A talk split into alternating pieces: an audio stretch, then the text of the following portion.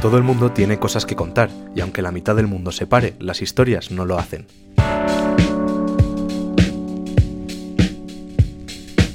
Ya sea para empresas, para el gran público o incluso para nosotros mismos, lo que nos apasiona en Vermo Media es contar historias. Por eso, en tiempos de cuarentena, no paramos y hemos decidido hacer un podcast de cuarentena contando esas historias que siguen ocurriendo. Si lo sé no salgo, historias excepcionales en tiempos excepcionales.